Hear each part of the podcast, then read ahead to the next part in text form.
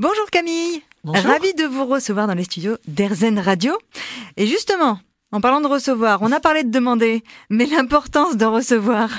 Ah oui, l'importance de savoir recevoir, c'est vrai ça. On, on ose demander, euh, on obtient quelque chose, et pourtant ce quelque chose n'est euh, pas tout à fait comme on aurait voulu, pas tout à fait, euh, voilà.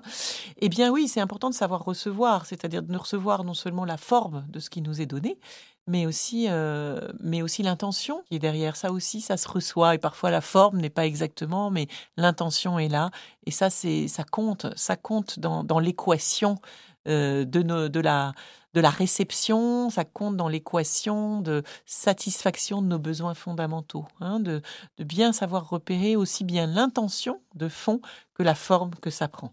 Et là, du coup, on peut le mettre au panier, quoi, hein, au panier de, de la satisfaction de nos besoins. Euh, savoir recevoir, c'est pas simple non plus parce que ça crée du lien.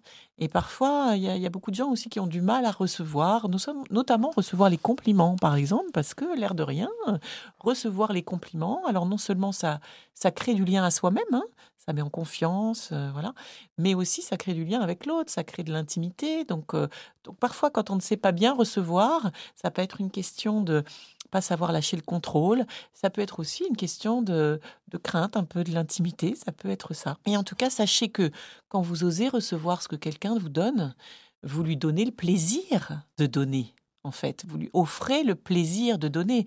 Or, quand vous ne savez pas recevoir, vous le privez ou la privez de son plaisir de vous donner quelque chose. Donc, acceptez de recevoir, osez recevoir. Et si ça se trouve, c'est ce qui fera le plus plaisir à l'autre.